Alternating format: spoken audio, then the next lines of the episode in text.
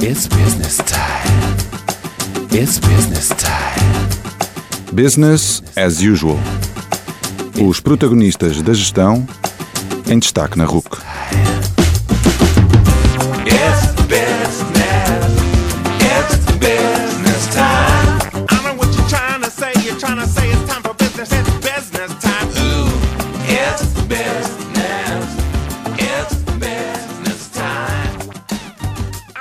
Boa noite e bem-vindos à 19 edição do Business as Usual, o programa da Rádio Universidade de Coimbra que dá destaque aos protagonistas da gestão. O meu nome é António Calheiros e o meu convidado de hoje é Miguel Frade. A melhor forma de descrever o Miguel é dizer que ele é uma pessoa diferente. Não tem um emprego normal, não teve um percurso normal, não teve sequer um casamento normal, entre outras coisas em que optou por um percurso fora do normal. Miguel dedica a sua vida a espicaçar os jovens a fazerem coisas diferentes e a experimentarem caminhos diferentes. Começou por fazer isso como catecista, fê-lo como organizador do Startup Pirates e falo agora organizando as conferências Começar Hoje. Nesta conversa falamos de empreendedorismo, de eventos e do que falta ao ensino superior em Portugal. Atentem!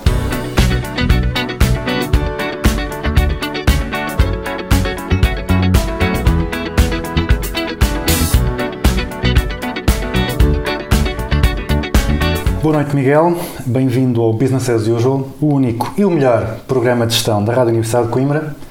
Nós já nos conhecemos há algum tempo, mas mesmo assim eu tinha alguma dificuldade em explicar o, o teu percurso, que eu já, te- já chamei de carreira atípica.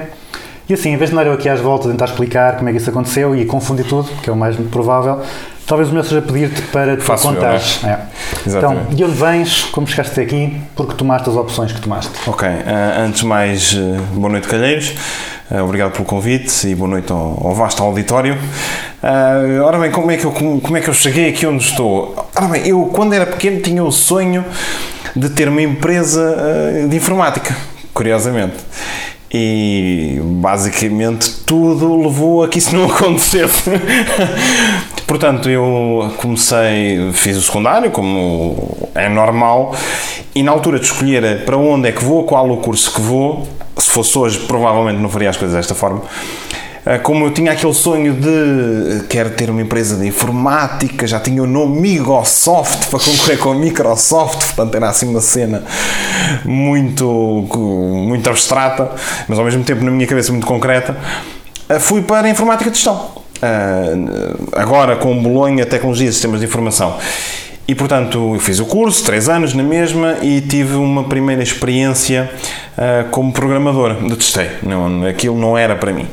E como ah, senti que de alguma forma gostava da gestão, e como senti também, eu fiz o curso na Universidade do Minho, ah, no, no Polo da Azurém, em Guimarães, e senti que apesar de ter uma componente de gestão muito grande, não estava tão afinado quanto aquilo que eu gostaria. Daí decidi fazer um mestrado em gestão ah, de empresas aqui no ISCA, agora na Coimbra Business School, não é verdade? Ah, recomendo vivamente, by the way. E então, ah, basicamente, fiz, fiz o mestrado, mas ao mesmo tempo, e voltando um bocadinho atrás, no meu segundo ano da universidade, eu ah, comecei um desafio, comecei a dar catequese. E que tem tudo a ver. e então eh, foi um desafio do, do, do Padre Torrão, o padre da, da, da, da minha paróquia na altura. E o meu desafio foi pegar em miúdos do sétimo ano. Ora, miúdos do sétimo ano que estão, como a gente costuma dizer, muitas vezes eh, no pico do hormonal, portanto aquilo é tudo uma complicação, qualquer coisa é uma complicação. Ahm, que não era o caso com, aquele grupo em particular, um grupo muito interessante ah, e que ainda hoje são grandes amigos e acompanham-me para, para tudo aquilo que eu faço também. E hum, eu decidi que, ok, nós todos os anos, para a altura do, do Natal, fazemos uma campanha para esta ou para aquela instituição e na altura havia uma igreja por acabar na paróquia. Estava há 10 anos em construção, portanto, uma coisa absurda. E eu decidi, bem, em vez de nós. Eram empreiteiros portugueses. portanto. Eram assim, mas acho que a questão era mais eh, ao contrário. Portanto, quem começou a obra, o, o parque na altura que começou a obra. eh, foi um verdadeiro Tuga, não é? Pensou uma coisa enorme, isto vai-se fazer, não é? Porque toda a gente vai contribuir ao longo da paróquia e nós sabemos que, que, que não é bem assim, não é? Se for para dar 50 euros para um jogo de futebol, se calhar toda a gente vai. Dar 50 euros para uma igreja, é! Pensamos duas vezes. E então o que é que eu decidi fazer com, com, com esse grupo na altura? Gravar um CD de Natal. Ah, eu, com os meus dotes musicais, nem por isso, ah, fiz o melhor que pude. Depois, obviamente, aquilo não está no, com, com o top da afinação, mas o objetivo não era esse. O objetivo era pôr os miúdos a fazer alguma coisa em prol da comunidade. Portanto, não só catequese de sala, livro e Deus Nosso Senhor é que é, nada disso. Pô-los no concreto a fazer coisas. Porque eu, eu costumo dizer que se nós dermos testemunho pela ação, é muito mais relevante do que darmos testemunho pelas palavras. Ou, ou seja, se nós realmente concretizarmos aquilo que nós estamos a dizer, fica lá, fica marcado. E, e portanto, essa foi a minha primeira experiência nos eventos, música, qualquer coisa desse género. E de, vendemos 100 unidades, fizemos 500 euros em prol desse objetivo. Ainda hoje ah, há determinadas avós desses miúdos que chegam ao mim tenho o CD do meu neto! e aquilo para os miúdos também, também foi, foi, muito, foi muito curioso. E a partir daí, portanto, já no meu terceiro ano da faculdade, já no, no, no final, decidi fazer também com os miúdos a mesma coisa, porque lá está, não, não são 500 euros que resolvem o problema de uma obra. E decidimos fazer um teatro de Natal no dia 17 de janeiro ah, que se chamava é? de Nazaré a Belém. Exatamente, de, Nazaré a Belém, ah, depois já, já não me lembro exatamente do nome. E, e aquele foi curiosíssimo, porquê? Nós tínhamos definido, eu na altura dava catequese com, com, com um grande amigo meu, o meu padrinho de casamento, curiosamente, o Fábio, e, e, e foi curioso porquê? Porque nós tínhamos decidido que até ah, 10 de outubro, era, assim, era em outubro, não sei precisar exatamente a data, tínhamos que vender 300 bilhetes. Chegámos a essa data e tínhamos 100 bilhetes vendidos. E então eu costumo dizer que nunca Tinha, fui a tinha um espaço para 300 pessoas? Nós eh, pedimos ajuda a uma escola local que nos cedeu o ginásio onde nós íamos fazer o, o teatro, que tinha um palco e sistema de som. Portanto, a, a- a escola, curiosamente, tinha sido onde eu tinha feito o meu secundário, cedeu o espaço, a infraestrutura, portanto, tudo em prol da atividade. E isto, obviamente, tratar tudo com, antecedência, não é? Eh, já daí comecei a. Lá está. A, a trilhar aquilo que seria o caminho hoje da preparação dos eventos, etc. E foi curioso porque então nós tínhamos 100 bilhetes vendidos e eu, durante esse mês e meio, fui a mais missas do que na minha vida toda. O meu, pai, o meu pai conta que numa das missas houve uma mulherzinha, que- uma velhota atrás dele que disse: Mas ele não se cala, vem às missas todas. Portanto, ela também era uma assídua às missas todas. E, e vendemos, a realidade é que vendemos 400 bilhetes. E quando o, evento acontece o- e as pessoas saem de lá satisfeitas por verem os miúdos fazer alguma coisa e alguma coisa com qualidade que efetivamente gostam, porque é muito mais fácil eu dar ah, 5 ou 10 euros para, e receber alguma coisa em troca, ir ver alguma coisa, do que dar 5 ou 10 euros para um donativo. Hoje em dia é mesmo assim. E, e foi nessa lógica que o evento foi- aconteceu. E no final do evento, ver que os miúdos vinham ter connosco e, e diziam amanhã estamos cá outra vez, se for preciso, foi muito gratificante. Então posso dizer que esses, esse- a a gravação do CD e depois esse primeiro teatro foram, digamos assim, o- as sementes que me levaram para este mundo dos eventos. Porque eu, eu quando estava a ensaiar para, para esse teatro de Natal, eh, era uma correria, porque eu ia para, para Guimarães à segunda-feira de manhã. Eu, como eles tinham tarde livre, e era o único período, tirando o sábado, que era quando nós dávamos catequese, era o único período em que os podíamos ensaiar, eu vinha na terça-feira ao final do dia, ou quarta-feira a seguir ao almoço, ensaiava-os e voltava para Guimarães na quinta-feira de manhã e vinha de fim de semana à sexta-feira. Portanto, isto foram dois meses a fazer eh, 12 horas de viagem por semana. Portanto, saiu, saiu do pelo, como se costuma dizer, mas, mas correu muito bem. E então esse foi o primeiro momento. Depois, obviamente, ah, aqui ah, alicerçado na formação académica, decidi, ok, vou apostar mais na área da gestão, fiz o mestrado em gestão e depois dessa fase, enquanto estava a tirar o mestrado, comecei, lá está, senti que isto dos eventos é aquilo que me realmente me apaixona fazer, decidi começar a organizar alguma coisa. O- Posso dizer que o primeiro ano foi muito duro. Eu tentei, comecei por coisas que eu achava que fariam sentido naquela altura, que eram os workshops. Portanto, eu, eu organizava workshops desde gestão, empreendedorismo, finanças, marketing, organizei workshops, tudo. Não concretizei nenhum. Não concretizei nenhum. Então, como é que é? O que é que acontecia muitas das vezes? Eu achava que aquilo era o target, mas o target não estava lá. Portanto, eu achava que, ok, isto, este workshop é que vai ser. Portanto, eu- esse período de um ano foi basicamente para reunir contactos. Eu, durante esse ano, fiz muitos contactos que hoje em dia ainda utilizo. Ah, e ainda falo com essas pessoas e, e tenho grandes amigos que vieram exatamente esse ano. Portanto, foi o ano ah, do deserto, como eu costumo dizer. E, e a partir daí comecei a- a querer organizar coisas diferentes e foi daí que veio o Startup Pirates. Eu fui ao Ignite de Lisboa em 2013 e a Inês, uma das fundadoras do, do projeto, f- estava a falar no Ignite, portanto, naqueles 5 minutos, na- em cima da palete, falou sobre o, o Startup Pirates e aquilo fez-me sentido na cabeça. Fez sentido que. eh, Ou seja, eu estava à procura de alguma coisa que fizesse sentido e que eu achasse que sim, que funcionava, e encontrei. Falei com ela nesse mesmo evento e foi daí que eu comecei, digamos assim, a, a organizar o- os eventos. Obviamente, desde o primeiro Startup Pirates até ao último começar hoje, atualmente, eu já fiz spots para o mini preço, eu já paginei revistas, eu já, repu, já fui repositor no continente de bebidas e de laticínios, ah, eu já cabelei sistemas de rede em igrejas, portanto, ah, já fiz tudo um pouco, como eu costumo dizer, e é mesmo verdade, portanto. Ah, as, as nectarinas a um excelente preço no mini preço. Sim, já, já fiz muita coisa. Já agora, só uma curiosidade. Tu disseste que tinhas o sonho de ser, ter empresa informática. Certo. Eh, isso era, era inspirado em alguma, em alguma pessoa em concreto, no, no Steve Jobs ou no... Eu sempre gostei muito do Steve Jobs e aquela sã rivalidade entre Bill Gates e Steve Jobs para mim acabava por fazer sentido porque acabavam mutuamente por evoluir, digamos assim. Ahm, e, e- e na prática eu via eu via-me num meio informático. Porquê? Porque eu tive computador muito tarde, mas senti uma grande paixão por aquilo que estava a fazer, aquela descoberta, e achei que é para aqui que eu quero seguir, é para aqui que eu vou. Ah, mas não, não, de todo, Ah, não.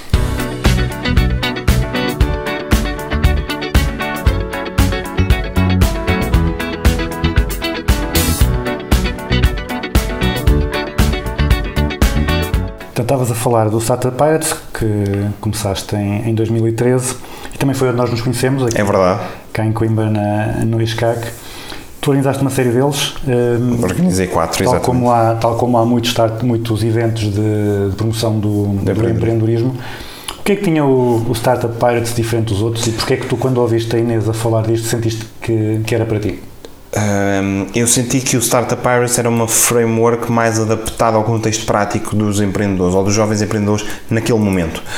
Ou seja, senti que o modelo ah, era um modelo que, que se- lá está, que se enquadrava às dificuldades e desafios de um ah, empreendedor em potência.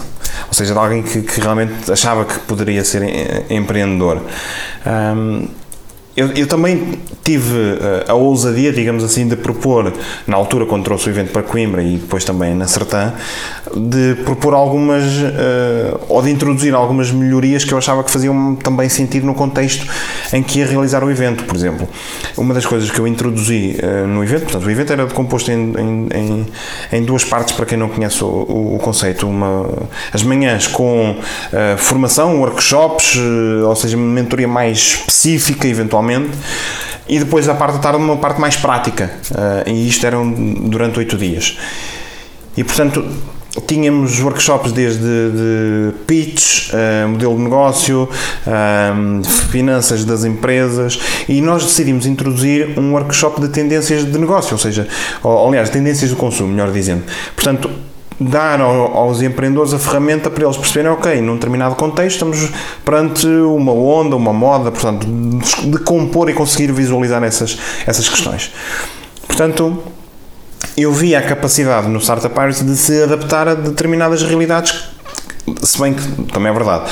Em 2013 estávamos, digamos assim, eh, não estávamos no início, mas estávamos ainda eh, a caminhar para o pico daquilo que seria a onda do empreendedorismo dali a uns anos. Portanto, acabava por ser uma framework que, sendo recente, se adaptava àquilo que era os early adopters do, do empreendedorismo. Ah, e, e na prática foi isso que eu percebi. Percebi que, que era uma framework onde eu me revia, com capacidade para, mediante determinados contextos, ter capacidade para se adaptar e na prática foi, foi um primeiro teste, correu bem, depois foram mais duas edições em Coimbra, uma na Sertã e, e depois em 2016, lá está, como já havia muita coisa a falar sobre o empreendedorismo, o Startup Pirates, pelo menos no meu entender, depois de, de algum caminho para tentar reunir patrocínios, etc., percebi que deixou de haver espaço para, porque já havia muita coisa, já havia muita oferta e- e e se calhar oferta em locais diferentes onde as pessoas viam que realmente fazia mais sentido. Eh, ou seja, a, a BTI nesse momento também já estava muito implementada no mercado e portanto havia um conjunto outro um conjunto mais alargado de players maiores que eu que o conseguiam fazer de forma mais eficaz. E para além disso, eu também com o Startup Pirates percebi uma coisa, foi daí que também que virei a página, digamos assim, para, para eh, o começar hoje. Senti que havia empreendedores com muita vontade, mas faltava-lhes calhar o caminho a montante, ou seja, não, ainda não tinham percebido, e perceberam mais tarde do que mais cedo, daí ter eh, começado a começar hoje, eh, que se calhar deviam eh, começar a procurar primeiro, ou perceber primeiro o mercado, como é que estava, para depois sim pensar, ok, o que é que eu, perante essas informações, o que é que eu vou fazer com estas informações? Perante a ideia que eu tenho, mediante a ideia que eu tenho, de que forma é que eu consigo aplicar esta ideia neste mercado com estas informações? E faziam-no mais tarde, ou seja, primeiro tinham a ideia, iam para o mercado, batiam numa parede e só depois é que pensavam, ok, então deixa-me primeiro perceber que informações é que eu tenho para colocar isso em, em- em prática. Não, não era o caso de todos os que participaram no Startup Pirates, mas senti essa dificuldade. E, e por causa disso é que eu decidi também criar algo que fizesse sentido mais cedo. Ou seja, para os impactar mais cedo. E é curioso que eu tomei a decisão de parar, digamos assim, com o Startup Pirates eh, na minha lua de mel porque eu, eu trabalho muito Ahm, e, às vezes deixo determinadas coisas para segundo plano que não deveria deixar, mas estou. é um work in progress. E eu decidi naquele momento, porque, lá está, estando numa fase, eu casei em abril de 2016, portanto, nessa altura ainda estava a negociar os patrocínios para aquilo que seriam, achava eu, as próximas edições do Startup Pirates. Portanto, eh, quando estás a negociar patrocínios, tens que negociar patrocínios. Quer dizer, não, não dá para tirares uma semana, desligares e depois voltares a retomar. Não dá, porque se a, empresa te responde, tens que ser célere, porque és tu, que, és tu que estás a precisar da empresa, não é a empresa que está a precisar de ti. Mas eu tomei uma decisão de, eh, ok, vou de lua de mel, apenas pego no computador se for essencial e ao final do dia. E esse desligar fez-me repensar muitas coisas. E fez-me levar a, a perceber que realmente eu estava, como se costuma dizer, a meter gasolina numa coisa que já não ia pegar fogo. E, e foi nesse momento que eu decidi, ok, então tenho que fazer outra coisa diferente. Já tinha dado os primeiros passos para começar hoje, para aquilo que seria o começar hoje, e, e decidi então, ou seja, eu ver que o Startup Pirates já não estava a funcionar como eu achava, já ter a noção de que se calhar eu posso fazer, posso ter mais impacto mais cedo na vida dos, dos jovens. E depois perceber que já tinha dado alguns passos em prol de uma, outra coisa diferente, fez com que eu, quando chegasse de lua de mel, cancelasse tudo e dissesse: Ok, é para aqui que eu vou. E, e foi tudo começou na prática. Ah, Mas já agora ainda, aqui, fechando, eu falo muito, portanto Startup estou aqui a saltar de assunto em assunto. para fechar o Startup Pirates, como é que tu avalias os resultados? O- Saiu, o que é que saiu de mais, que te orgulho mais do Startup Pirates? Saíram vários projetos do Startup Pirates, dos quais eu me orgulho. Sabes que Coimbra. projeto multimilionário? Uh, ainda não, mas para lá caminho. Sabes que um, também t- tenho aqui que separar, uh, tenho aqui que separar os resultados e as edições em, em, em dois uh, em dois potes diferentes, digamos assim. Existe o Startup Pirates de Coimbra, existe o Startup Pirates de Acertar. Já vou, já vou explicar porque é que estou a separá-los. Em cada um destes locais, o contexto é completamente diferente. Portanto, os resultados que nós acharíamos que iríamos atingir, ou melhor dizendo, os resultados que nós queríamos atingir seriam por si só também diferentes. Mas no caso do Startup Pirates Sertã, portanto, a Sertã é um contexto ah, muito diferente, não, não é cosmopolita, nem de todo que se pareça. Ah, tem algumas oportunidades no, no mercado concreto, mas os jovens que participaram estavam, não iria dizer ah, castrados à nascença ou à partida, mas estavam muito focados naquilo que era o seu próprio contexto. Portanto, são pessoas que sempre viram aquilo e achavam que nunca iriam ver ah, as coisas de forma diferente. E foi engraçado perceber que ao longo do evento e ao longo daquilo que, que se foi gerando, quer entre os próprios participantes, quer entre os participantes, a organização e os oradores, viu-se uma clara evolução em todas as pessoas que estavam ali. No, nos jovens em particular foi, foi evidente, mas em todas as outras pessoas participantes mais velhas que estavam presentes foi também notória essa diferença. Porque elas conseguiram ver, lá está, mais além do que aquilo que achavam que, que viam. Portanto, no caso do Startup Pirates da Sertã, os resultados têm muito mais que ver com o mindset das pessoas que lá estavam do que resultados concretos, porque e há resultados, quer dizer, ah, uma das ideias que lá estava era ah, uma cabeleireira em horário diferente, com atendimento diferenciador, e ela está a ter muito sucesso no mercado, a Silvia. Ahm, depois há, do outro lado, ahm, a Andreia que tinha, que tinha como ideia pegar no, no- nos doces típicos que a avó fazia que ela fazia com a avó e colocá-los no mercado e hoje está a fazê-lo. Portanto, são negócios que não são multimilionários, mas naquele contexto, para aquelas pessoas, funcionam e esses são os maiores resultados também. Mas para além destes resultados concretos, eu diria que a mudança de mindset em alguns daqueles participantes é, é o mais relevante. No caso de Coimbra, ah, a melhor ideia que saiu e que depois teve várias evoluções, mas que acabou por ser embrionária no começar hoje, foi a B-Suite, aquela ideia do Mel, todo XPTO. Ah, essa foi, digamos assim, ah, a maior bandeira do, do, do Startup Pirates, mas lá está, voltamos ao mesmo.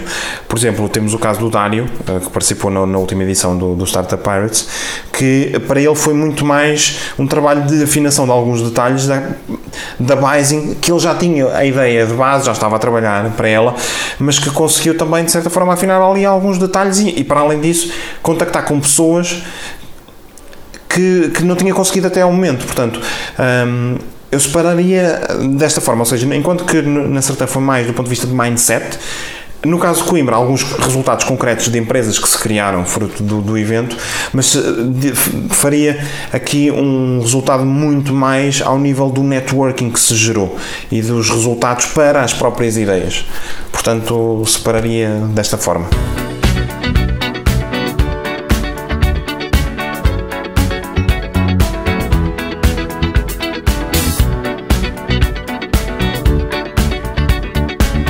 Estavas a dizer que sentiste que em 2016 que, que aquilo já estava se calhar um bocado esgotado e realmente nós vemos que houve uma altura em que começaram a haver incubadores em todas as cidades, É verdade. eh, imensos programas de, e concursos de empreendedorismo. Cá em Coimbra temos, temos programas da- do IPN, temos o Arrisca C, temos eh, o Poli Empreende. Portanto, eh, um gajo vai na rua e tu É tudo, iniciativas de empreendedorismo. Qual- Eu costumo dizer às vezes qualquer, qualquer tasca tem um concurso de empreendedorismo. Fica bem. E achas que isso já foi um exagero? Como é que tu vês agora o, o estado do empreendedorismo em Portugal? Eu acho que ah, vai um bocadinho acon- acontecer como quando houve a crise. Isto está estudado e- e- e concordarás comigo. Os momentos de crise são os, os, os momentos de triagem do mercado, ou seja, as empresas que de alguma forma não são boas empresas, obviamente há exceções, mas as empresas que não são boas empresas acabam por morrer nos momentos de crise porque não são, são aquelas que, que estão menos adaptadas à mudança e que dessa forma não conseguem adaptar-se ao contexto atual. E eu acho que isso vai acabar por acontecer com os eventos de empreendedorismo, ou já está a acontecer, já se nota que há uma clara diferenciação entre muitos deles. Só que lá está, houve. ah, houve um, um- um crescimento exponencial de tudo o que era iniciativas de empreendedorismo e achava-se que o empreendedorismo era a solução para todos os problemas e para todos os males do mundo. E efetivamente não é, porque nem toda a gente tem que ser empreendedora. Há pessoas que estão talhadas para ser eh, os melhores barbeiros do mundo. Mas, no entanto, não estão talhados para criar a sua própria barbearia, por exemplo. E, e da mesma forma há pessoas que estão, eh, que estão esta- talhadas para serem os melhores gestores do mundo em contexto empresarial, não serem eles próprios a criar a sua própria empresa. Portanto, houve um momento em Portugal em que se achou que toda a gente devia ser empreendedora, quando de facto não, não o deve ser de todo. E eu acho que está a acontecer isso, ou seja, os bons eventos de empreendedorismo, ou aqueles que eventualmente podem ter mais resultados, ahm, vão acabar por vingar, enquanto que todos os outros estão a acabar por desaparecer. E, e- e para além disso, hoje em dia não faz sentido ir para o, contexto de ativação, desenvolvimento de ideias de negócio, incubação, sem se gerar um real valor ou sem ter a consciência de que realmente conseguimos gerar um real valor face à oferta que já existe. Eu costumo dizer que mais vale cooperar do que competir, neste caso em concreto, porque eh, existem incubadoras em quase todos os municípios do país. Só que Mas também não são mais do que muitas vezes um Uh, um espaço, arrenda- exatamente. Portanto, era isso que eu ia dizer. Ou seja, já se está a dar alguns passos para criar uma rede de incubadoras, mas isso só faz sentido, e é bom que esses passos se deem, mas isso só faz sentido se, se realmente for uma rede de cooperação entre as incubadoras. Porque não faz sentido eu ter uma incubadora em Coimbra onde estão alojados eh, projetos da área do vidro, se existe uma incubadora na Marinha Grande especializada na área do vidro. Quer dizer, não, não faz sentido. E, e aquilo que eu vejo em algumas, felizmente não é a maioria, ainda acaba por ser o contexto da, da tasquinha. A minha tasquinha tem que ser melhor que a do vizinho. Quando, para que realmente os projetos evoluam e tenham realmente ah, capacidade para competir neste mercado que é global, só faz sentido se houver esta cooperação, ou seja, não faz sentido cada um puxar para o seu lado, faz sentido cooperarem, obviamente com as suas diferenças, eh, e com as suas diferenças de abordagem, de, de, de- de gestão, de modelo de incubação, faz todo o sentido, porque isso é aquilo que, que realmente traz valor para as startups, mas faz sentido haver uma cooperação e não uma- um, um, um dilema de eu sou melhor que tu e tu és melhor que eu, como é que a gente vai arranjar uma forma de eu ser melhor que... Não, não, isso não faz sentido. Isso não faz sentido nenhum. Ahm, mas também se está a caminhar para uma percepção da sociedade de que, ok, afinal nem toda a gente tem que ser empreendedora. Coisa que há dois, três anos toda a gente tinha que ser empreendedora. Eu acho que é no equilíbrio que está, que está a virtude. Lá diz, é no meio que está a virtude. Há muita gente com capacidade para ser empreendedora, é verdade. Há muita gente que não sabe que tem capacidade para ser empreendedora, é verdade. Há muita gente que, não sabendo que tem a capacidade, ou já sabendo que tem essa capacidade, ainda não conseguiu encontrar o seu, o seu lugar no mercado, é verdade. Mas também é verdade que há muita gente que pensou que ia ser empreendedora e, e acabou por ser desiludida, porque afinal isto de trabalhar 40 horas por semana ah, e não dormir eh, o tempo que é suficiente para conseguir escalar a empresa não é para mim. Portanto, tem que haver um meio termo e quanto mais cedo as pessoas conseguirem perceber realmente para onde é que vão, mais cedo, ah, mais cedo o mercado vai evoluir no bom sentido. Também estavas a falar do- de algum exagero na- em ver o empreendedorismo como solução para tudo e houve, houve também algumas críticas a essa, um pouco a essa ideia ou à, ou à criação dessa, dessa percepção, nomeadamente o livro A Falácia do Empreendedorismo do Adriano Campos e do José Soeiro, não sei se conheces, Sim. eles falam de- do que eles chamam dos mitos do empreendedorismo. e é uma coisa que, me, que eu achei um bocado estranho naquele livro que não. Porque eles falam, dizem muito, que em Portugal o empreendedorismo eh, resulta mais, ou melhor, resulta menos da, daquilo que é criatividade e inovação e resulta mais da necessidade de criação de autoemprego. Ou seja, as pessoas muitas vezes tornam-se empreendedoras porque não têm emprego e têm que, têm que se enrascar, entre aspas. Essa foi outra falácia, porque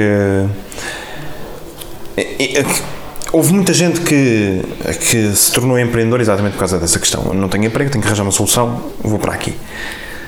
E, e é verdade que para muitos deles funcionou. Mas eu acho que essa não deve ser a motivação para ser. Ou, ou, aliás, nós não devemos ser empreendedores, primeiro porque achamos que, deve- que devemos ser empreendedores, portanto, ah, lá está. Eu, eu costumo dizer que nós conseguimos afinar as nossas competências para o empreendedorismo. Mas ou temos o dom, a capacidade, o que se quiser chamar, ou não temos. E, e eu acho que partir para o empreendedorismo numa lógica de eu tenho que criar a minha própria empresa porque não tenho emprego é primeiro passo para as coisas correrem mal. Porque hum, trabalhar em- por conta de outrem não é a mesma coisa de trabalhar por conta própria. Porque trabalhando por conta de outrem, hum, salvo algumas exceções, nós podemos ter um dia bom, podemos ter um dia mau, mas sabemos que em 90% dos casos, ao final do mês, o, o dinheiro está na conta. Quando se é empreendedor, isso não acontece, porque ou tens clientes ou não tens clientes. E se naquele dia não conseguiste aquele determinado cliente, é o suficiente para no final do mês, se calhar não tens dinheiro suficiente para pagar as contas. Portanto, ser empreendedor numa lógica de autoemprego, com as devidas exceções, acho que é o primeiro passo para as coisas correrem mal. Agora, também é verdade que eh, uma pessoa que tenha eh, veia para ser empreendedora tem, obviamente, por trás também uma, um- uma- um interesse de se autoempregar naquilo que está a fazer e na sua própria startup.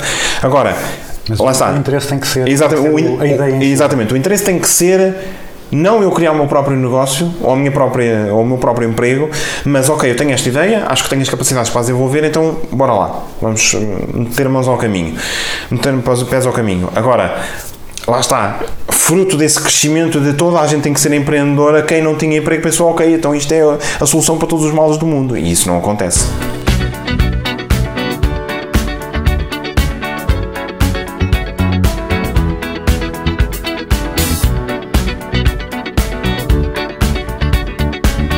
Tu também já começaste a falar um pouco do Começar Hoje. Certo? Para, para os ouvintes que não conhecem o- as conferências Começar Hoje, explica-nos um pouco esse, o conceito dessas Ok. conferências. Portanto, a conferência Começar Hoje tem como base a ideia de que nós podemos começar a trabalhar em prol do nosso futuro profissional ainda antes de terminarmos os nossos estudos. Ou seja, vamos imaginar que eh, a malta que nos está a ouvir está no final do secundário ou a iniciar a universidade ou mesmo até no segundo ou terceiro ano da universidade. O que é que vos impede de começar a preparar o futuro profissional enquanto estão a estudar? Nada. Ou seja, vamos imaginar que tu estás num curso de gestão, ou marketing, o curso que for, finanças, contabilidade, é a mesma coisa. O que, é que, o que é que impede uma pessoa, um jovem que está no primeiro ou segundo ano de gestão, ou qualquer outro curso, de eh, mandar 3 ou 4 e-mails, ou 10, eh, aos 10 maiores em- empresários a nível nacional? Nada. Ok? O que é que acontece? Quase certeza há de haver muitos que não respondem, há de haver muitos que dizem que não. Mas se houver um que diga que sim, combinas um café, vais falar com ele e mesmo que ele te diga apenas uma frase a mais do que aquilo que tu já sabias, ficas com um conhecimento diferente. E no limite consegues perceber se realmente é para ali que tu queres ir ou não. O que é que isso significa? Significa que mais cedo, ao invés de mais tarde, percebes, em primeiro lugar, se realmente é para ali que tu queres ir, e em segundo lugar, se realmente ah, a forma como eu estou a fazer as coisas é a melhor forma. Portanto, o conceito básico da conferência é este: é mostrar a jovens dos 16 aos 24, 25 anos, de que forma é que eles, enquanto estão a estudar, podem preparar o seu futuro profissional. E fazemos-lo de uma forma diferente. Fazemos-lo colocando-os em contacto com pessoas de enorme notoriedade. Estamos a falar, por exemplo, da diretora de recursos humanos da, da McDonald's Portugal, Estamos a, que é a Sofia Mendonça. Estamos a falar, por exemplo, do Ricardo Carriço, o ator, hum, o conhecido ator e, e agora também já cantor. Estamos a falar da Sofia Escobar, que está ah, lá fora ah, a fazer papéis de enorme notoriedade, inclusive agora também fez em Portugal recentemente um papel numa novela da TV, portanto estamos a falar de pessoas ah, também da área empresarial. O Miguel Ribeiro Ferreira já esteve presente num- numa edição de- do evento, a Amara Almeida, que é CEO de, de- de uma das maiores PMEs a nível nacional na reparação de computadores e a única certificada para reparar computadores ASUS, teve na edição de Viseu. Portanto, pessoas quer da área mais artística, quer da área mais empresarial, quer da área do marketing. Por exemplo, nós tivemos a Diana Taveira ahm, numa das edições da conferência, que já foi apresentadora da MTV, agora é apresentadora da RTP Arena, portanto, comunicação, ou seja, jornalismo, etc. E, e, por acaso foi curioso que a, que a, que a Diana, no, no, no momento de depoimento da, da conferência, em que nós gravamos um pequeno depoimento a todos os convidados que passam pelo evento, disse: Eu tive um jovem que me perguntou, eu gostava de, de trabalhar no, no- na área da saúde, do, do desporto, talvez Sporting, num clube. E ela disse: Olha, eu tenho contacto do fisioterapeuta do Sporting, está aqui, fala com ele. Ou seja, esta proximidade e, e nós termos a oportunidade de entregar estes jovens, eles saltarem se calhar 10 passos para conseguirem falar com a pessoa certa, é isto que nos move também. Ou seja, a conferência começar hoje tem, tem aqui, se calhar, eh, dois grandes blocos ou duas grandes linhas que nós queremos entregar aos jovens. Primeiro, eles perceberem, ok, de que forma é que tu podes preparar o teu futuro? Tens aqui as pessoas à tua frente, elas vão-te dizer como é que tu podes ah, fazê-lo. E depois, tendo essas pessoas à tua frente, também podes falar com elas para perceber se é para aqui ou não que eu, que eu posso ir, com quem é que eu tenho que falar. Ahm, houve uma das edições em que um rapaz achava que queria ser jornalista, foi falar com um dos jornalistas que nós tivemos, convidado, e, e- ele percebeu dessa conversa ao miúdo que não queria ser jornalista, queria ser copywriter, portanto, queria ser a pessoa que escreve os guiões para anúncios, para os pivôs do telejornal, portanto, ele não queria ser jornalista, ele não queria ser a pessoa que vai para o meio do monte perguntar ao Tim Manel se a vaca deu mais leite, não queria ser essa pessoa, mas achava que sim, porque tinha uma grande paixão pela escrita, ele associava a escrita ao jornalismo, portanto, se nós conseguirmos, num contexto informal, porque é esse o objetivo da conferência, ser o mais informal possível, num contexto diferente, fora da caixa, permitir que eles consigam perceber como é que podem preparar o seu futuro profissional e depois ter a capacidade e a possibilidade de falar com pessoas que os podem ajudar a chegar lá mais depressa. Portanto, juntando estas duas coisas, é a receita para o sucesso, diria eu.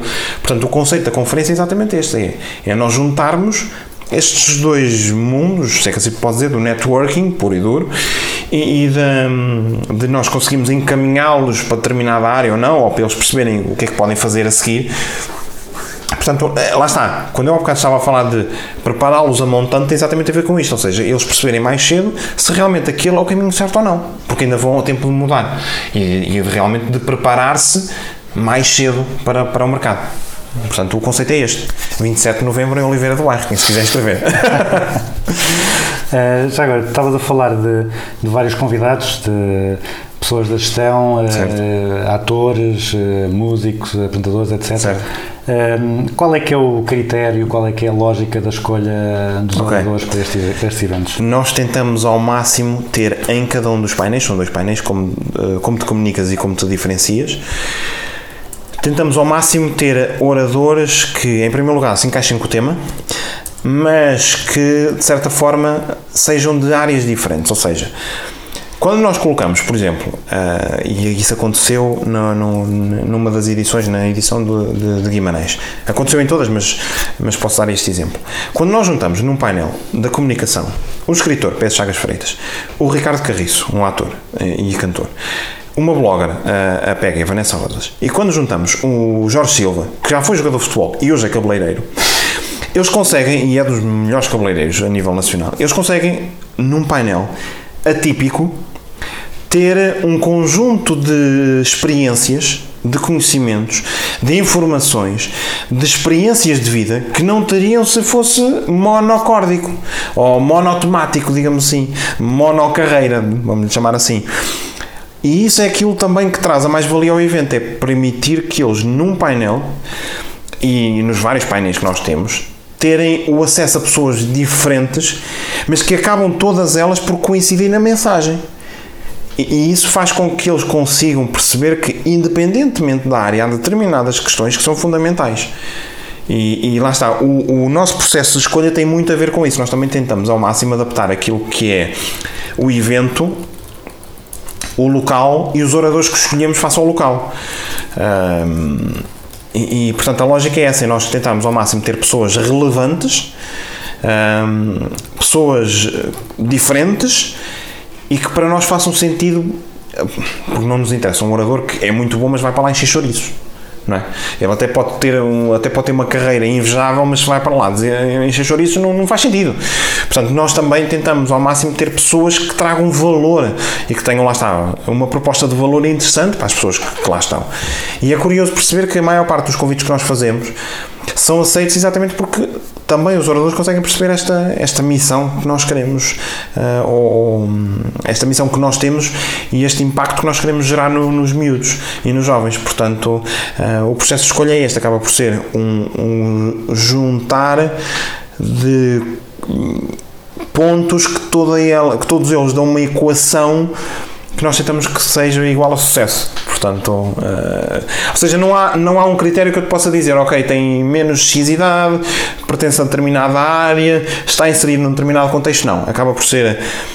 eh, não, não diria casuístico, mas acaba, ser, acaba por ser uma análise caso a caso, orador a orador, mediante o local, mediante os jovens que nós queremos trazer para o evento, ou, ou aliás, melhor, mediante os jovens que nós temos no determinado contexto, naquela região que queremos atingir.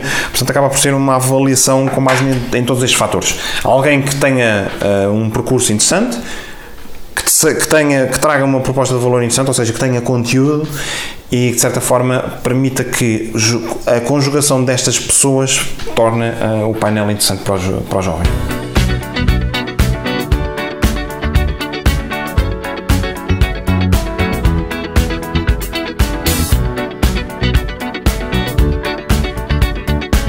Já houve oito edições, não é? Já houve oito ser, edições, então, exatamente. em Oliveira do Bairro, a dia 29, 27, de- 27 de outubro. de outubro. Exatamente. Portanto, para, estar a, para chegar na edição é porque está a correr bem.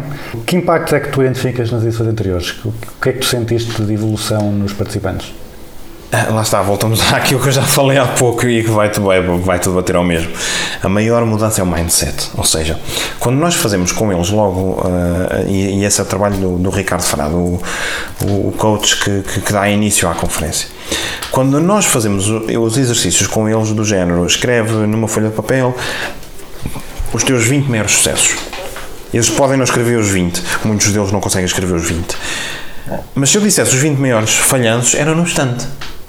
Agora, quando nós dizemos os 20 maiores sucessos, há uma desconstrução mental que eles não se apercebem, mas que acontece. Porque eles começam a pensar, realmente a pensar naquilo que já fizeram e começam a apontar. E quando olham para o bloco e dizem: Eu já fiz isto, eu também já fiz isto, e eu se calhar também já fiz isto, eu já fiz mais do que achava que fiz. Toda esta desconstrução mental leva-os a pensar que eles próprios se se centrarem naquilo que eles são realmente capazes de fazer e evoluírem isso, conseguem chegar longe. Ou seja, este, este mindset, para além de todas as outras soft skills, todo, todo o outro conhecimento que eles vão apreender ao longo do dia, eh, na comunicação, na diferenciação, como é que eu consigo eh, apresentar-me de determinada forma a determinada empresa, com quem é que eu posso falar em determinada empresa para chegar lá mais depressa, portanto, tudo aquilo que eu já disse anteriormente. Esta desconstrução leva-os a que eles saiam do final do evento a pensar que realmente são capazes. E eu não tenho ilusão a achar que eh, muitos deles eh, vão fazê-lo amanhã. Ou seja, o evento acontece no sábado, no domingo começam já a implementar tudo aquilo que, que colocaram em prática. Muitos deles falam certamente. Mas a mensagem fica lá. E dali a dois ou três anos o clique pode-se dar. E se calhar vão buscar a informação que, que obtiveram naquele momento para que tudo o resto faça mais sentido. E isso é aquilo que traz o maior valor. Para além disso, nós temos dados concretos, ou seja, 97% dos participantes, dos 1400 participantes que participaram, avaliam a conferência numa escala de 1 a 5 em 4 ou 5. E 77% deles em 5. Ou seja, estamos a falar de pessoas que estão durante um sábado hum, numa sala em- a, obter informação, a beber conhecimento, a falar com oradores que se calhar muitos deles achariam que seriam inatingíveis e, completamente hum, inalcançáveis. Hum, e, e lá está. Levam consigo toda esta informação, todo este conhecimento. E, lá está, um evento para jovens dos 16 aos 24 anos que tem um, um grau de satisfação de 97%, 4 ou 5, eh, é significativo. Portanto, eu diria que esse é o maior resultado que nós temos nos jovens, é a mudança de mindset, eles levarem informação e depois todas as outras questões anexas, não é? Eles terem capacidade de ficar com contacto de meia dúzia de pessoas que dali a seis meses, um ano, dois anos pode fazer toda a diferença na sua carreira. Portanto, hum, ter essa, essa dualidade de, de- de resultados é, é- é muito interessante. E é curioso que eu não acharia à partida se me perguntasses há quatro anos atrás, há quatro anos atrás, não, há três anos atrás, se eu acharia que conseguia eh, realizar um evento com 97% de pessoas a dizer 4 ou 5, eu diria que não. Mas a realidade é que, à medida que nós formos evoluindo e aprimorando o conceito, fomos-lo atingindo e consistentemente, quer dizer, desde que nós passámos a medi-lo, em seis edições, 97%, 4 ou 5. Portanto, ah, só isso mostra bem o, o, o que eles levam dali. Porque é uma avaliação deles, depois de estar o evento todo a assistir àquilo que as pessoas estão a dizer. E envolvidos, a participar. Portanto, sim. Agora uma, uma pequena, uma pequena aqui provocação. Uh, para fazeres isso de forma complementar, entre aspas, ao, ao, que eles, ao que eles aprendem nos seus cursos, é porque estás, estás a dizer, de certa forma, que isto é algo que falta na educação formal. É verdade. Eu, eu acho, e há exceções, novamente, mas eu acho que a maioria do, do contexto académico não está minimamente adaptado ao mercado de trabalho. Ou seja, nós ainda continuamos, nós, sistema de ensino no geral, ainda continuamos a seguir o modelo Henry Ford, ou seja, entra, entra alguém em gestão e sai gestor com os mesmos conteúdos, da mesma forma que é feita há 15, 20 anos. E hoje em dia o mercado não é assim. Eu, eu já tive várias conversas, eh, quer no contexto do Startupeiros, quer no contexto da conferência, e muitos empresários me dizem que cada vez menos olham para a, a formação apenas académica como algo uh, que lhes diga, ok, esta pessoa é boa ou não. Existem imensos exemplos de muitos empresários que contratam pessoas sem sequer ainda ter acabado a universidade para aquele cargo que elas achariam, essas pessoas, que seria o cargo que elas iriam desempenhar depois de acabar a universidade. Isto porquê? Porque hoje em dia fazer a formação, estar aquele, aqueles 3, 4, 5 anos, não interessa, a fazer aquela formação, apenas a fazer aquela formação, sem fazer mais nada, não significa nada para o empresário. Porquê? Porque, ok, fizeste o mesmo dos outros todos. O que é que te torna diferente dos outros todos? Eu, em algumas palestras e workshops que, que faço sobre empreendedorismo, costumo usar esta analogia. Se nós vamos a um aquário e vemos 30 peixes cor laranja, não há nenhum diferente. Ok, pode haver um com uma barbatana maior, um com uma barbatana hum, uh, se calhar uh, dorsal mais comprida, pode haver alguns pormenores, mas nós quando olhamos o primeiro impacto que olhamos para o aquário são todos iguais. Só olhando ao detalhe é que vemos qual é que, qual é, que é diferente. Agora, se nós tivermos um aquário com 20 peixes dourados, aliás, 20 peixes laranja e tivermos um dourado, qual é que nós reparamos logo? É no peixe dourado. Portanto, eu costumo dizer exatamente isso, que nós temos que ser esse peixe dourado. Nós temos que ser a pessoa que, que o empresário vê no meio da multidão toda, no meio dos peixes laranja todos, vê aquele dourado. E tem que haver alguma coisa que demonstre que aquele peixe é o dourado. Eu, também há outra analogia que eu costumo usar. Quando, nós, quando vocês vão para um processo de recrutamento, vocês acabam por ser como uma lata de pêssego. Vamos imaginar. O empresário entra numa loja de supermercado, que é o mercado de trabalho, não é? Onde estão as latas de pêssego, que são toda a gente, que é toda a gente que está à procura de trabalho. Se não houver uma diferenciação clara, ele vai pegar na lata de pêssego que acha que é melhor. Ok, tem menos calorias, tem menos açúcar, vai ver ao rótulo, não é? O CV, vai lá ver os meandros. E ele traz a lata de pêssego. Se ele abrir a lata de pêssego e apesar do rótulo ser todo bonito, estiver ananás lá dentro e podre ainda por cima, o que é que ele vai fazer? Vai pegar na lata de pêssego, que tem ananás podre lá dentro, e vai à loja e diz: Olha, meu amigo, olha, quero o meu dinheiro de volta. Portanto, se nós encaramos o mercado de trabalho não como um, ok, dá-me lá um emprego, mas como realmente uma troca em que eu dou trabalho e eu tenho que ser uma mais-valia para a empresa, para a empresa me contratar, nós passamos a não, a não a ser a lata de pêssego com ananás podre lá dentro, mas passamos a ser a melhor lata de pêssego do mundo, o peixinho dourado. Portanto, o curso é importante, sem dúvida alguma, mas temos que fazer algo mais que nos torne diferentes dos outros todos. Quer seja voluntariado, quer seja ir a meio dúzia de conferências e falar com meio dúzia de pessoas. E aqui há, aqui há uns tempos atrás, há um ou dois anos, uh, já não me lembro exatamente dos detalhes, mas sei que vi, uh, vi uma miúda que vi online, acho que o blog já nem sequer existe, vi online uma miúda que tinha, tinha ela própria lançado um desafio para ela mesma. Ela começou a tirar o curso de gestão. Só que lá está, achava que, ok, isto vai ser o mesmo que os outros todos, portanto eu tenho que fazer diferente. Então o que é que ela decidiu fazer? Mandou e-mails a todos os empresários e CEOs das, da, da, das maiores empresas do PSI 20 em Portugal.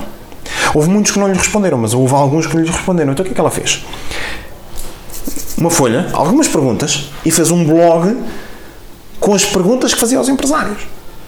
Para além dela estar a criar uma rede de contactos, estava também a gerar conteúdo que aqui há 3, 4 anos era conteúdo que não existia, ou seja, não existia nenhum, nenhum miúdo se lembraria de fazer isto. Ela tornou-se diferente, da forma que ela achou que fazia sentido. Ou seja, se, se nós, eles que estão a ouvir, tiverem esta consciência de que, ok, se eu quero trabalhar uh, com uma com determinada se eu quero ser um diretor de marketing por exemplo um brand manager qualquer coisa na área do marketing o que é que me impede de falar com a pessoa em Portugal que mais trabalha as marcas? O Carlos Coelho, da Ivati. Nada. É mandar-lhe um e-mail e dizer: Carlos Coelho, meu nome é X, gostava de falar consigo, tomar um café. Quando é que tem oportunidade? O Carlos pode responder que sim ou que não. Mas lá está. Há aqueles que vendem lenços, há os que choram e os que vendem lenços. Nós também temos que ter a capacidade de não desistir à primeira. É? Isto faz-me lembrar quando nós éramos pequenos, e eu também uso esta analogia nas minhas palestras, e eles percebem, nós quando somos pequenos, se nós queremos que os nossos pais nos deem uma fatia de bolo, nós não vamos lá, ó pai, dá uma fatia de bolo. Não dou, está bem. Nós não fazemos isto, não é? Nós estamos lá e insistimos, insistimos, insistimos, insistimos, insistimos até que o bolo apareça. Ok, no limite pode-se resolver à pancada. Mas pelo menos tentamos. Neste contexto é exatamente o mesmo. Ou seja, nós temos que ter, em primeiro lugar, capacidade de fazer algo diferente. E depois, para além de fazer algo diferente, temos que ter a capacidade de não desistir à primeira. O, o Pedro Chagas Freitas contou uma história na, na- na edição do Começar Hoje de, de Guimarães muito interessante. Ele queria, ah, não sei exatamente os detalhes, mas era qualquer coisa deste género. Ele queria ir trabalhar para uma agência de comunicação em Lisboa.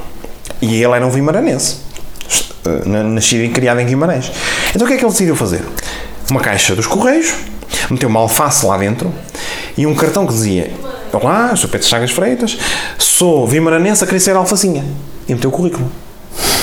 O que é que acham, o que é que, achas que aconteceu? Foi para lá trabalhar. Porquê? Diferenciou-se. Se tu estás a concorrer a uma, a uma vaga para uma agência de comunicação, tens de saber comunicar de forma diferente, que é aquilo que eles querem. Porque é isso que tu vais ter que fazer com os clientes. Portanto, também esta adaptação e eles terem a capacidade de perceber, ok, eu estou nesta determinada área, estou a estudar esta determinada área, o que é que as pessoas que já estão nesta área fazem para realmente ter clientes? Para, ser uma, para ter uma proposta de valor interessante para as outras pessoas. É isto que eles têm que perceber. E isto vai mais além do que meramente o currículo académico. Porque o currículo académico é exatamente igual para o Joaquim, para o Manel, para a Mariana e para a Liliana. Não tem uma diferenciação. É, quer dizer, as cadeiras são as mesmas, dadas da mesma forma, ou seja, não há uma discriminação, digamos assim. Mas eles próprios têm que ter a capacidade de se autodiscriminar positivamente face à sua concorrência. Portanto, ah, lá está. Eu comecei a começar hoje, comecei a começar hoje, exatamente por perceber que podia-se gerar uma mais-valia muito interessante para estes miúdos.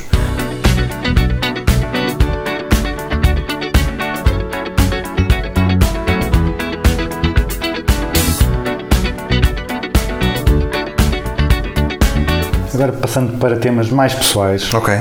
Não sei se já viste alguma vez o filme do Morgan Spurlock, o The Greatest Movie Ever Sold. Não. Ok, é- então tens que ver, que é, é muito giro. Não vi. Ele fez um documentário eh, a explicar como é, que as empresas, como é que as marcas se colocam nos filmes, e como é que eles pagam e como é que isso, como é que isso se comercializa tudo. Isso é um, um contexto muito interessante. E o que ele fez, e ele fez através Product desse placement. product placement, e ele pagou o filme. Ele fez Ok. o filme através, através disso. Foi uma, e foi, por acaso está, está, muito, está muito bem feito. Ok. Tu fizeste uma coisa parecida com o teu casamento. Conta lá como é que isso É foi. verdade. Ora bem, ah, deixa-me lá ver se eu vou com- começar por início. Eu ah, comprei um livro, chamou-me a atenção, ah, ainda nem sequer estava a pensar em casar. Comprei um livro que se chamava O Primeiro Casamento Patrocinado em Portugal, é qualquer coisa deste género. E eu devorei o livro, porquê? Porque eu queria perceber, ok, o que é que é isto de patrocinar um casamento? E aquilo que eu percebi é algo que é intrínseco, mas muitas vezes não é percepcionado desta forma. Um casamento não deixa de ser um evento. Ok, é um evento social, familiar, é verdade, com um contexto muito pessoal, mas não deixa de ser um evento.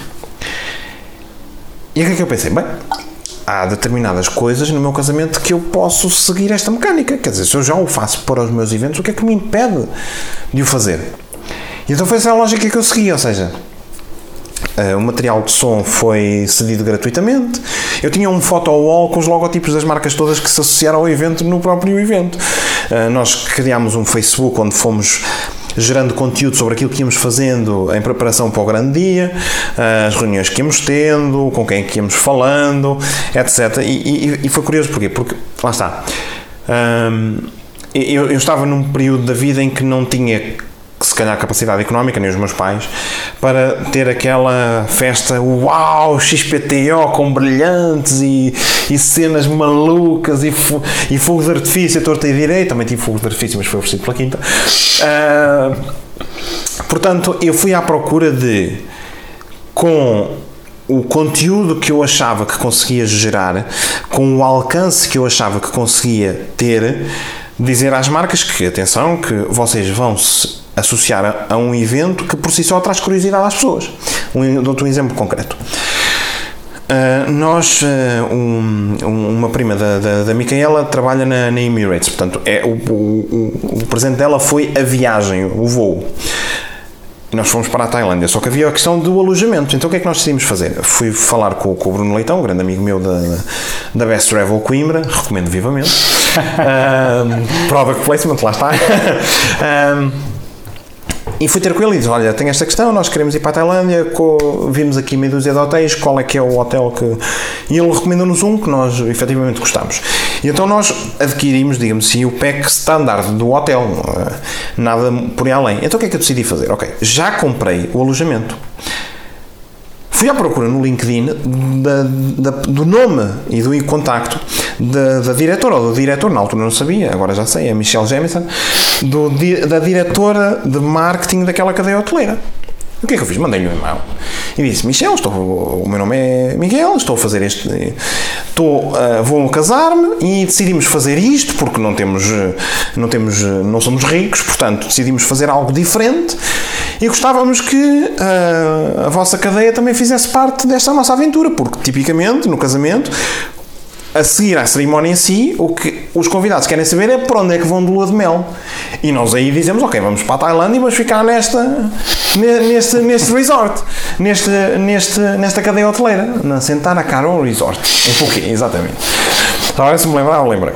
Ahm, Expliquei-lhe o contexto. E ela responde qualquer coisa do género. Nunca ninguém me tinha pedido tal coisa, é completamente fora do comum, completamente diferente, portanto, bora lá, nós alinhamos, oferecemos mais duas ou três noites extra. Só que eu tinha, um, eu tinha aqui um, uma restrição, porque eu tinha cá estar mesmo naquele dia, e então eu respondi-lhe: Michel, agradeço imenso, antes mais, obrigado por acharem que faz sentido, mas não é possível nós aceitarmos as duas noites extra. Portanto, não sei se será possível fazer upgrade ao quarto ou qualquer coisa desse género. Agradeceríamos imenso. Ah, sim, ok, então vamos passá-los para um quarto VIP, Premium Deluxe. Ou seja, eu paguei 600 e tal euros e fica num quarto de 3 mil. Ok, eh, qual é que é aqui a maior diferença? Eu já tinha comprado o alojamento. Portanto, a minha proposta de valor para com aquela cadeia hoteleira foi: ok, ele já comprou o alojamento. Portanto, se ele já comprou o alojamento, porque é que nós não permitimos ou não lhes damos algo mais que faça eles terem motivação para vender isto a toda a gente? Foi isso que aconteceu. Portanto, e- essa foi a mecânica seguida para a grande maioria das, das empresas que se associou. A ideia foi esta: nós dar, darmos um, um contexto diferente onde eles podiam posicionar como, ok, a empresa certa para o vosso futuro. Por exemplo, eh, isto aconteceu com a Quinta, aconteceu com, com o sistema de som, eh, aconteceu com o catering, aconteceu com tudo. Portanto, foram pequenos passos que nos permitiram poupar eh, bastante dinheiro.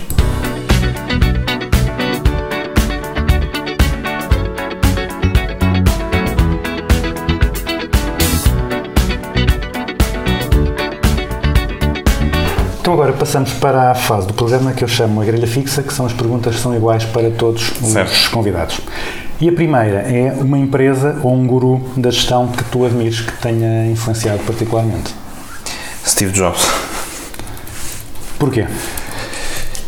Pelo facto de ah, ter sido um visionário na prática. Toda a gente, em determinado momento, dizia que ele estava totalmente errado e ele veio a provar ao mundo que, afinal, ah, toda a gente é que, é que estava errada e não ele. Ah, porque, na prática, eu- ele acabou por eh, ser vítima, numa primeira fase, do seu próprio, da sua própria visão. Ok, ele era muito cáustico em algumas, em algumas questões, mas ele também teve a ousadia de perceber é para ali, eu tenho a certeza que é para ali e saem da frente que eu vou para ali.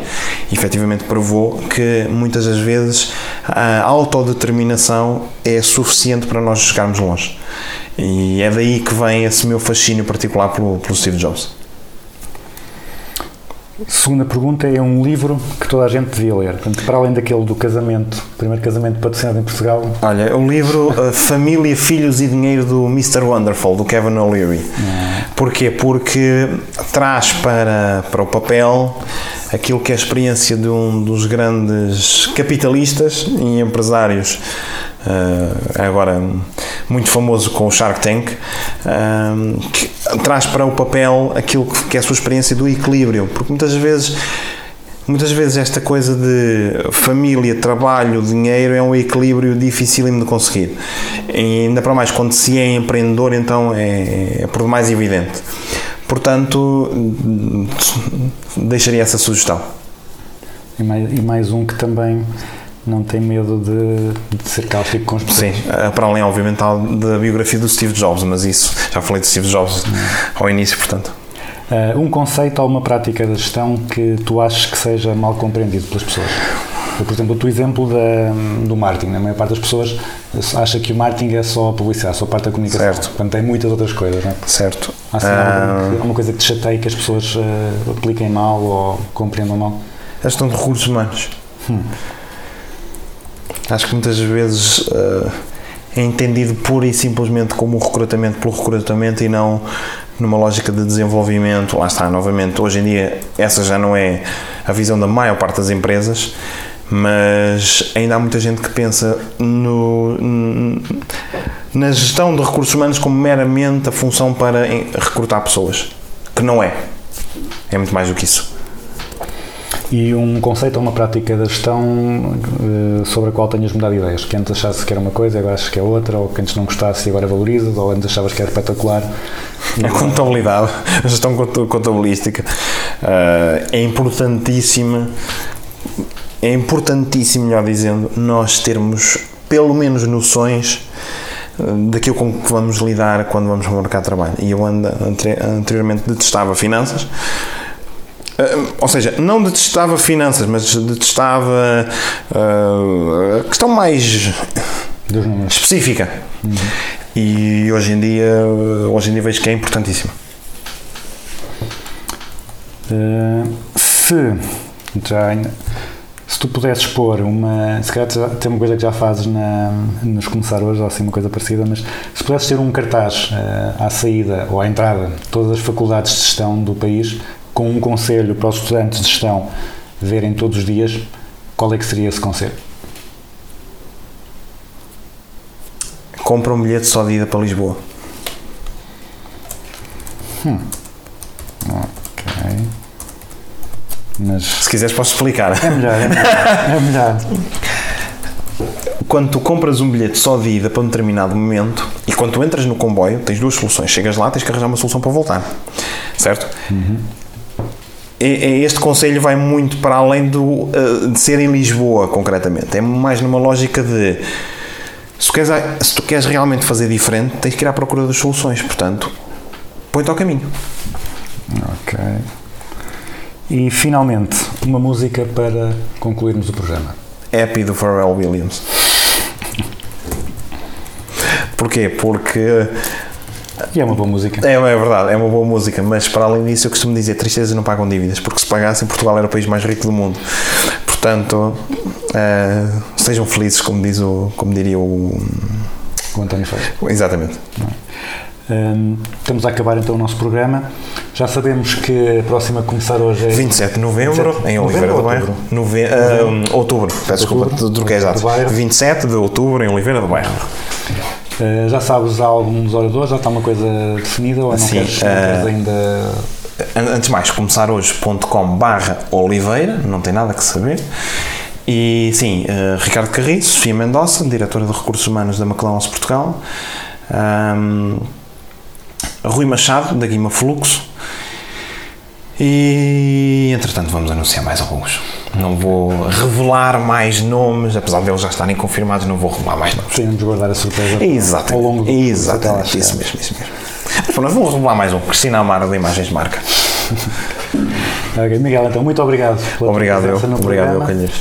Muitas felicidades para o nono começar hoje Muito obrigado. e vamos, vamos falando. Vamos falando, certamente. Muito obrigado.